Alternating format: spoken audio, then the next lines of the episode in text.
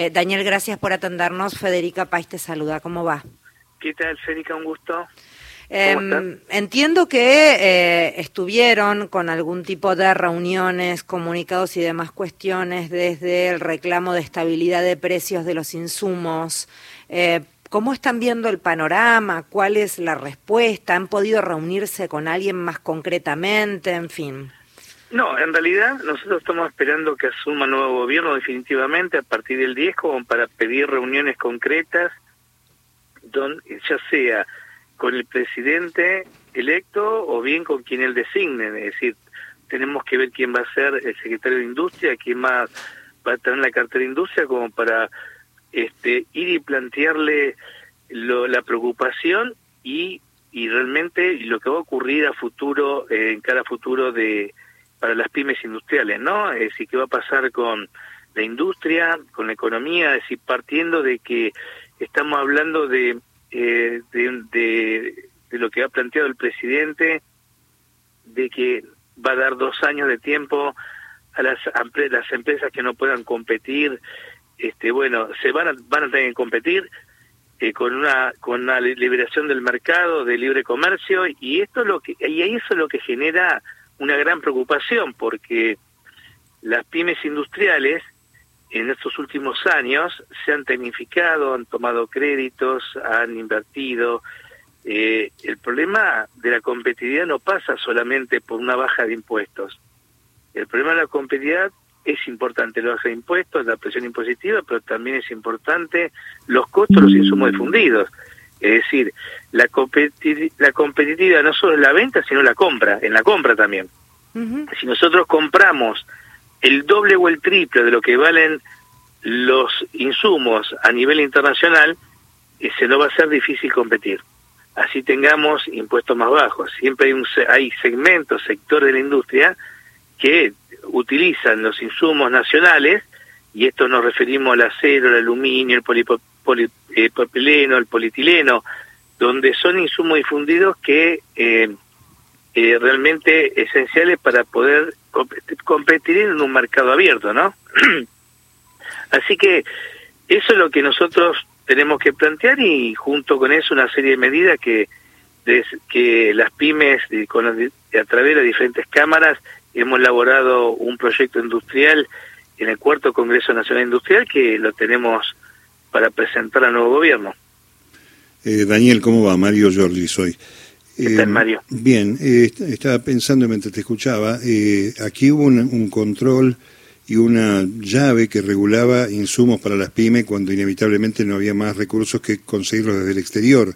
Pero si se abriera indiscriminadamente esto, ¿estamos otra vez en un escenario tan complejo como durante los años del macrismo para las pymes? Bueno, sí, nosotros siempre comparamos el planteo que ha hecho el presidente eh, siempre lo comparamos más con la época de Carlos Menem, ¿no? Es decir, quienes vivimos esa, esa época, la industria, 25% de desempleo, cerraron miles de fábricas. Y si lo comparamos con esa época, porque, es decir, se, habla de, de se hablaba de una dolarización, de un libre comercio, y, y, no se y no se hablaba de cómo íbamos a hacer para competir, es decir, cómo le íbamos a dar a las pymes o a la industria las herramientas para que puedan competir a nivel internacional. Entonces la Argentina no está preparada todavía para competir a nivel internacional. Por eso es que al menos no todas las empresas, algunas puede ser aquellas que dependen, de la cual dependen los insumos eh, difundidos nacionales que no pueden importar, porque no todos los insumos, lo que, por ejemplo, el acero que se produce en Argentina eh, tienen problemas, una pyme no puede importar ese acero porque lo compra acá a nivel nacional. Lo que ocurre es que aquí vale el doble o el triple que en China, por ejemplo. Entonces, eh, claramente nosotros tenemos el ejemplo de una empresa que fabrique galpones. Una empresa que fabrique galpones, si no tenemos precios internacionales, claramente cualquier empresa con el, con el libre comercio puede traer un galpón de China a menos de la mitad de precio encima y montado. Claro, y lo arman y listo, ya está. Lo arman y listo. Eh, si no, hasta, hasta viene, le van a traer los chinos que lo arman acá y listo. Es, eso ya es, pero es un hecho. Entonces, esas son las variables y lo que nosotros eh, sabemos muy bien porque ha ocurrido, la experiencia la tenemos y sabemos lo que tenemos que cuidar, priorizar en ese en este caso y consensuar con el gobierno para que se implementen las medidas adecuadas para que la Argentina pueda ser competitiva. Ahí todavía, no, todavía no hay interlocutor en varios rubros, todavía no hay una figura, no. alguien que diga, bueno, vamos a empezar a, a pespuntear un poco la historia. Sí, y tampoco hubo, como sí existió con industriales más importantes, reuniones previas. Eh, creo que con Sergio Masasí no quiero, no sí, quiero, con Massa creo hubo que hubo, pymes, sí. eh, pero me parece que con Javier Milei no, aunque sea una previa para tener una idea de un panorama de propuesta. No, exactamente. Por eso que nosotros lo que estamos esperando realmente que que asuma el nuevo gobierno y que sepamos muy bien quién eh, qué eh, qué funcionario va a ocupar eh, la, carte la cartera de industria, el, sector de, industria, como para pedir una reunión y, y, empezar a trabajar este tema desde ahora, ¿no? Y, y saber qué va a pasar en el futuro, porque una empresa que, que fabrica galpones, si no tiene un panorama claro, claro tiene que ya empezar a reconvertirse a ver qué va a hacer con su industria. Hay una, hay una recuperación que, que no es medida, en todo caso, por la, por la macroeconomía, que es, primero, la reaparición de las pymes, aún eh, sorteando la pandemia, y segundo, la formación, capacitación de trabajadores que eh, podrían quedar otra vez con riesgo de despido, ¿no?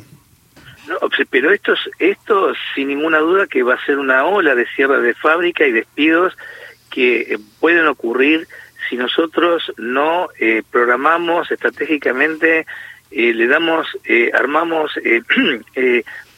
planteamos un programa de competitividad para el sector pyme partiendo exclusivamente de los insumos difundidos. Nosotros en Argentina tenemos monopolios creados, digamos que son monopolios porque no tenemos 10 fábricas de acero, tenemos una. Sí.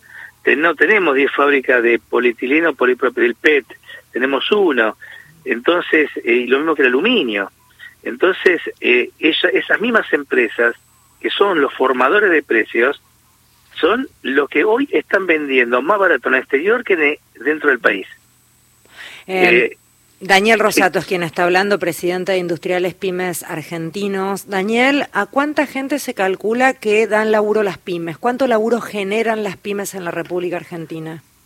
Bueno, las, las pymes en la República Argentina generan 4 millones de empleo total. Lo que ocurre es que tenemos el sector de las pymes industriales, que son 50.000, 49.800 pymes industriales, porque perdimos, éramos 55.000 y perdimos 7.850 pymes industriales manufactureras del 2015 al 2019 y del 2019, del 2020 al 2000 a la fecha recuperamos 1.980 pymes industriales solamente manufactureras. ¿Y eso qué porcentaje ¿Sí? más o menos aproximado sería del laburo de un país o de más o menos? ¿qué, bueno, ese, eh, nosotros siempre hablamos que el 65%...